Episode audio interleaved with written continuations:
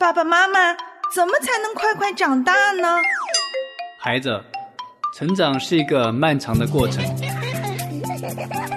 对呀，爸爸妈妈也都还在成长。爷爷，你和奶奶，你们也还会成长吗？当然了，我们也要继续成长，满有基督长成的身量。那怎么才能长大成人呢？唯喜爱耶和华的律法，昼夜思想，这人变为有福。他要像一棵树，栽在溪水旁，按时候结果子，叶子也不枯干。凡他所做的，尽都顺利。向下扎根，向上生长。让林真儿陪伴您全家一起成长吧。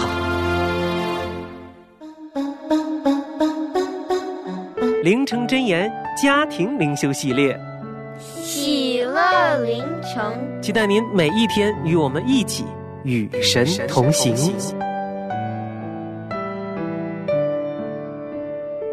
欢迎我亲爱的小朋友和大朋友们一起收听今天的喜乐灵城，我是林真儿，真儿向您全家人问安。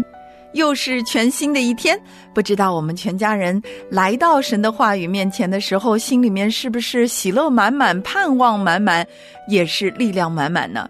的确啊，每一天我们的生活当中有各种各样的重担，无论是大人和孩子，我们各自都肩负使命，身背重担。那真儿自己每一天也是有做不完的事，所以每一次到神的面前啊，真的感觉好像我逃到了我的避难所、我的山寨、我的高台那里，重新从神那里、从他的爱中、从他的话语当中支取力量，真的是好的无比的。所以特别的期待我们在喜乐凌晨的每一天当中去迎接神他那笑脸的帮助，去经历神那丰富的信实，去体会神真实的同在。好，我们一起进入今天的凌晨小故事。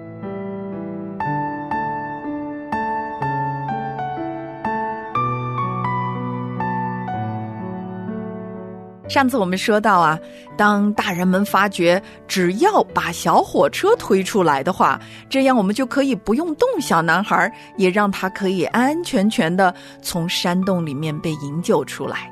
于是几十个人的手呢，就在小火车的身上推动着，而这个小火车，他一辈子都没有经历过那种温暖，他冰封已久的心，好像被渐渐融化了一般。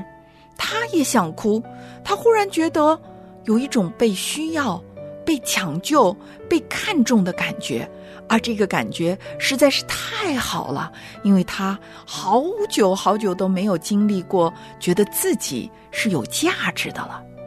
就这样，在众人齐心协力的努力下，小火车和小男孩被一点儿一点儿的拉出了山洞，重现在日光下。才发现啊，小火车的整个车头都被碎石砸扁了，唯有残留的头灯和断了线的喇叭，其他地方都面目全非，车厢也是残缺不全，到处都被砸得坑坑洼洼的，而小男孩却在小火车的阴蔽下，只是腿部被压伤，其他地方完好无损。哇，这可真是不幸中的万幸啊！许多人都纷纷感叹小男孩的幸运，而小男孩更加充满感激的望向小火车，他依依不舍的被大人们抬走了。当人群渐渐散去，夜幕低垂，唯有小火车独自留在震后的废墟中，他才开始还存留着一丝开心。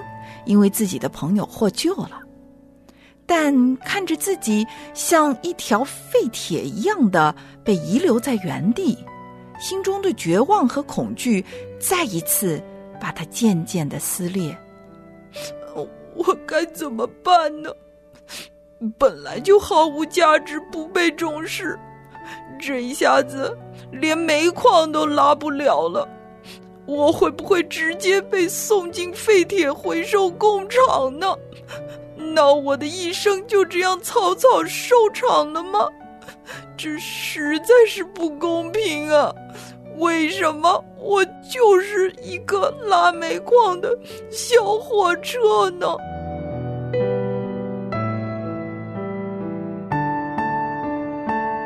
亲爱的小朋友，你是不是听到小火车这样的自怜，心里面也想哭呢？鼻子是不是也酸酸的？说实在的，正儿分享的是好多好多大人孩子们心中时不时会冒出来的念头，就是觉得人生太不公平了。为什么有的人生来拥有一切，而有的人却一生默默无闻，看起来毫无价值？其实今天正儿要跟大家分享的《士师记》第十四章呢，正好是一个非常强烈的对比。参孙从小在母腹当中被神拣选，他可是一个知道自己有着不一样的身世、不一样的使命的人。而且呀，他甚至从小连头发都不剪，因为上帝借由他的特殊的装扮、特殊的饮食和特殊的一个拣选，为了要让他能够完成特殊的使命，所以他是众人眼中的那一个佼佼者，是一个非常强悍的、非常有能力的、非常有才干、有恩赐的人。用句世俗的话来说，他就是天之骄子呀。但是呢，他却恃宠若骄，完全不在乎神给他这些特殊的恩典。在他自己的整个成长的过程当中，他都表现出一个生命特质，那就是任性。他任意妄为。自作主张，想怎么做就怎么做，想怎么说就怎么说，看自己眼睛喜欢看的，吃自己嘴巴喜欢吃的，做自己手头喜欢做的事，他随心所欲，任性妄为，以至于我们知道，在未来的史诗记当中，我们会看到他悲惨的生命的际遇。可是，就在今天小火车的故事当中，我们又看到另外一个极端，就是对自己生命价值的完全的否定。其实，无论是妄自尊大，还是妄自菲薄，归根结底，都是我们不愿意相信神在我们生命当中的爱和他的计划，以及他美好的旨意。我们总是凭着自己的眼光、自己的方法、自己的判断去处理我们的人生。不管亲爱的小朋友，你现在觉得自己是不是一个神眼中的娇儿，是不是妄自尊大，或者是妄自菲薄？正儿希望都不是。希望我们每一个小孩都能够真实的、诚实的、充满感恩的，在上帝给我们的恩典和他对我们生命的安排当中，去学习信靠、学习顺服。真儿从小被父母亲耳提面命两件事情：第一就是神爱我；第二就是爱我的神永远掌权，永远信实，永远不变。那同样的，我也不断的教导我自己的三个孩子，让他们从小牢记在心，知道这是不变的事实。第一就是神爱你，拣选你，并且用他永远不变的慈爱这样爱你到底。第二就是这样一位爱你的神，他掌管一切，永远不改变。你想想看，如果我们坚定不移的相信这两个事实。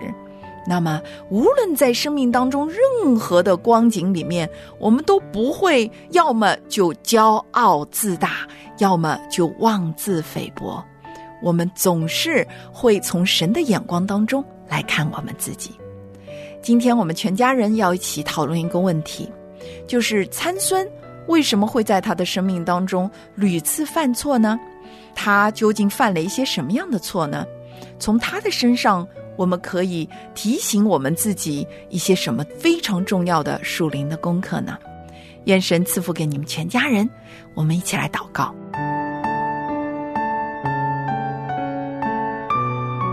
阿巴父，我们感谢赞美你，求你提醒我们，让我们不要像参孙一样的任性妄为，更让我们不要像小火车一样，一到困难来临的时候，我们就忘记你对我们的爱。求你坚固我们的信心，让我们无论何时都充满信心、充满期待的观看你在我们生命当中的作为。祷告，感谢奉救主基督耶稣的名，阿门。走出心灵的阴霾，活出生命的色彩，别让青春再期待，改造每一个现在。走出心灵色彩，别让青春再期待，改造每个现在。不要不要不要再自怨自艾，停止停止停止那消极无奈，千万人中你独一无二。坚强地活出生命的色彩。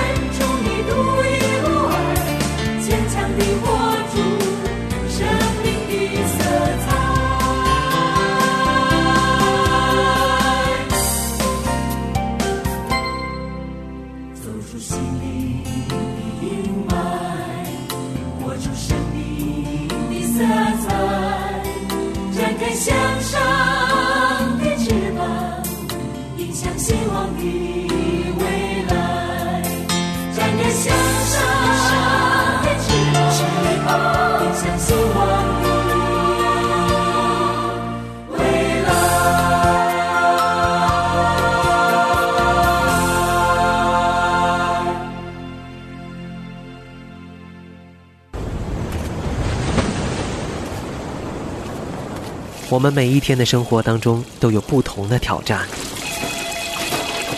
我们家孩子啊是自闭症，我孩子病了，哎呀，我嫁给了老外，他不太了解我的文化。我的家庭是重组家庭，彼此怎么样对待呀、真的很难。如果您拥有特殊的孩童，如果您来自特殊的家庭，如果您正处在特殊的环境，如果您正经历特殊的遭遇，林真儿与您相约，专门提供特殊家庭的牧养，特别的爱给特别的你。欢迎走进特别爱你。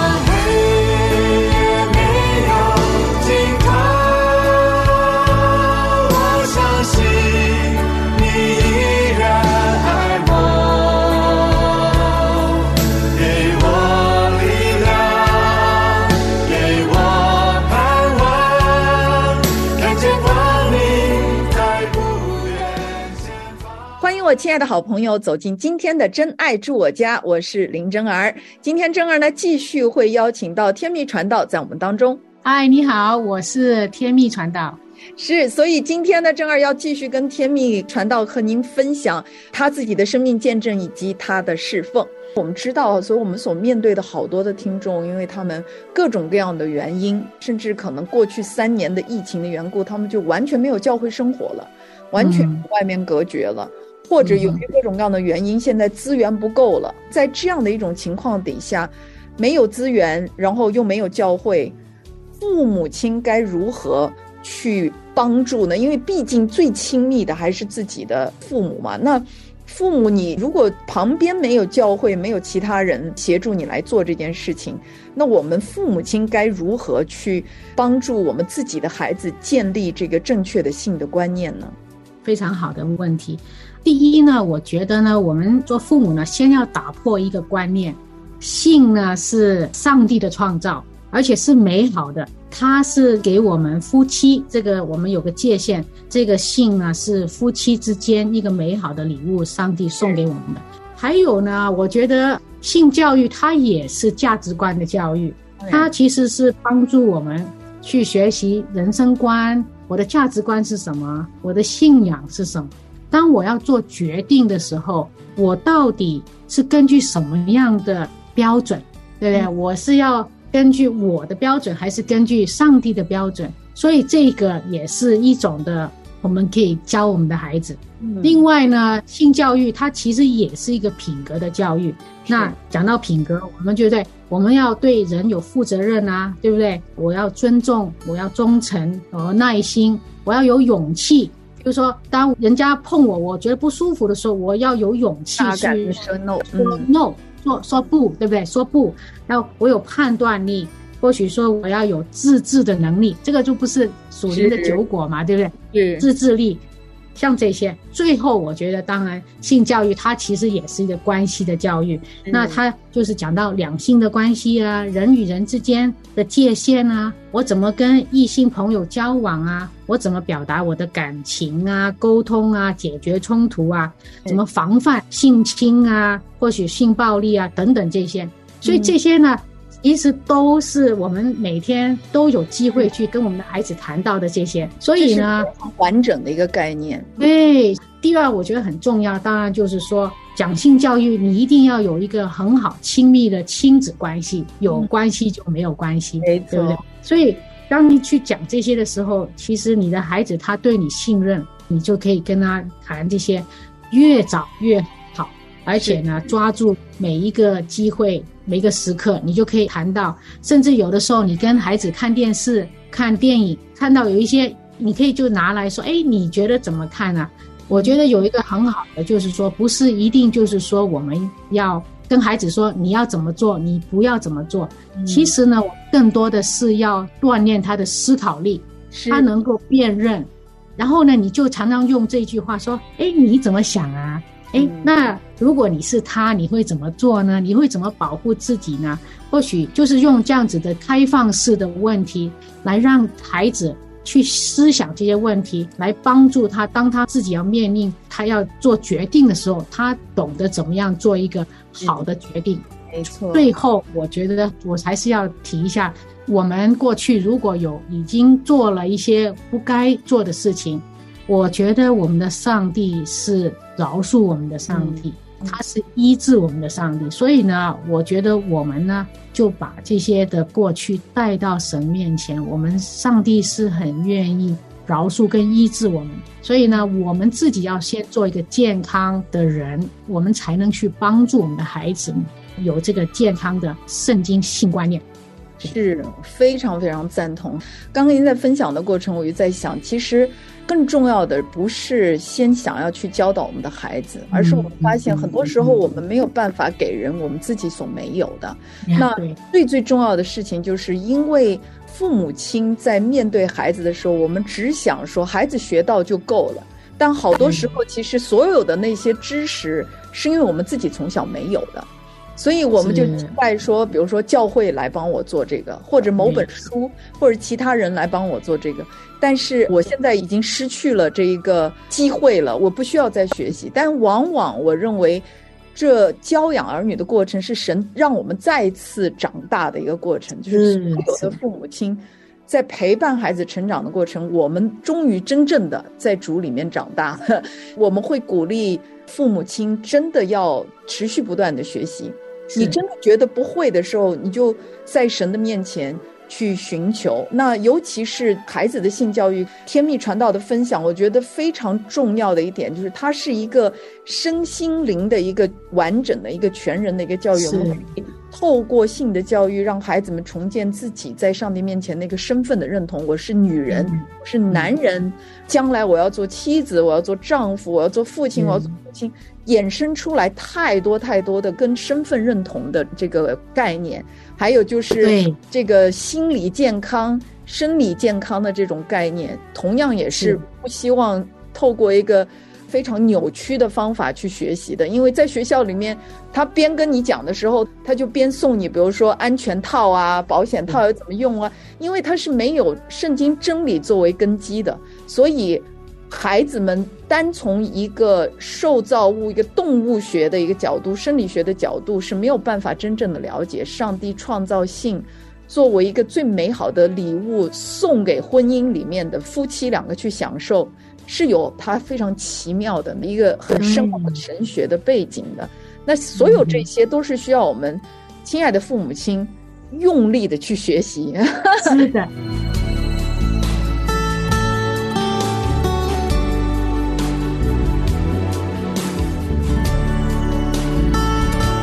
我们将来呢，就会为大家推出系列的。儿童的这个性教育的课程，我们会邀请天蜜传道真儿，我们会一起来探讨，来跟你一起来学习这个过程。我们希望说，在未来的节目当中，你只要锁定我们真爱住我家的节目，你也愿意参与在我们的这个节目当中，我们也非常相信说，天蜜传道可以知无不言，言无不尽的将他所学的。将上帝放在他心里面这一份激情传递给你，也非常乐意。不仅仅学到了为我们自己的儿女去学，我们也可以为在教会当中他人的孩子，神把放在我们身边的这些邻居朋友们的下一代，我们也都可以纷纷的带到主的面前。我相信说，最终我们要传的是基督那测不透的奥秘和他在。勇士里面所给我们存留的这份救恩，希望透过各种各样的方式，我们把基督的救恩传扬开来，这才是我们最终最终的这个目标。哇，今天真的非常非常的感恩天命传道在我们当中，而且给我们做了这么好的一个生命的见证和未来的这个节目的预告哈！我相信 有很多的听众朋友拭目以待啊，洗耳恭听，希望很快很快可以看到天命传道在真爱住我家的更多的参与。在节目的最后呢，我希望天命传道能够鼓励一下我们当中的这一些。尤其是孩子们还小的这个父母亲们，如果他们的儿女还小，他们可能自己信主的时间也不长，然后自己的婚姻的时间也不长。你觉得有一些什么是给他们的劝勉、鼓励？然后透过你自己的生命的见证，你觉得什么东西是你最想让他们记得的？好的，我觉得就是讲到这个家庭的时候，我觉得真的是一个很重要的，就是我们自己跟上帝的关系，这是很重要的。我就觉得这样子一层一层的上去的话，最重要就是我自己，就像刚刚真儿讲到，就是说我们没有东西，我们不能给我们的孩子，所以我们必须要跟神有一个很好亲密的关系，不是说只是去教会，而是真正的跟我的生命能够经历上帝，这个是很重要，要跟他有一个真正的关系。第二呢，就是我要跟我自己和好。就是说，我也要爱自己，也要有个健康的人生，然后再盖上去呢。这是我刚一开始的就讲到，就是夫妻关系了。对，夫妻关系好的是一个最美好的礼物，能够送给我们的孩子，因为他们在从小的时候，他们会看见哦，原来一个爸爸一个妈妈是这样子的，他们的互动。那他们其实就在正在学，学怎么样的去以后经营他们自己的家庭。所以呢，现在我们经营的这个家庭就是我们孩子的原生家庭。我觉得这个真的是很重要。当然，其他的话就是说，我们怎么样去以正面的先来教导，然后让孩子有一个能够聆听圣灵的声音，他能够有一个辨认的能力。慢慢的就是说，我们才去一层一层的去建立我们的家庭、我们的亲子关系啊，我们的夫妻关系。对，这就是我要讲的结语。那总而言之，就是我们一定要有生命的优先秩序。把所有的这一些秩序弄得 in order，我们与上帝的关系，与自己的关系，配偶的关系，然后一层层下来，就 everything is in its place，在每一样东西都井然有序。否则的话呢，就是混乱无序的。我们求主来继续的赐福，大大的赐福天命传道，你的家庭、你的事工、你手中的工作，求主建立。我们也特别的期待未来在真爱之我家的。很多的节目当中能够看到天命传道的身影。那我们再一次呢，也鼓励亲爱的听众朋友，如果你根据天命传道今天的分享，觉得无论是对他的生命，还是对他手中的工作，有一些什么样的回应问题，都欢迎您写信或者是留言给真爱住我家，给林真儿，那真儿一定替您。转达到天密传道的手中。好，再次感谢天密在我们的节目当中。我们下一期的真爱住我家不见不散了，拜拜，谢谢，拜拜。若非你流出宝血赎回我，我怎能有机会重新来过？看见我所有罪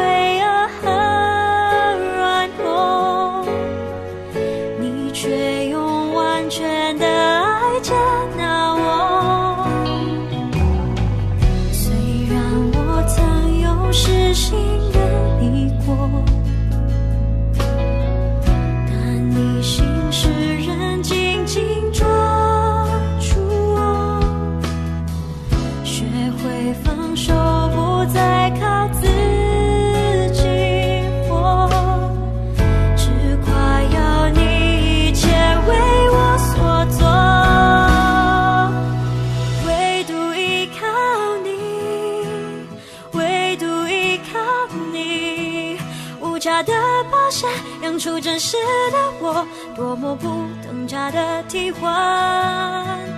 唯独依靠你，唯独依靠你，成就永恒，坚定不移的约，天涯海角你把我寻回，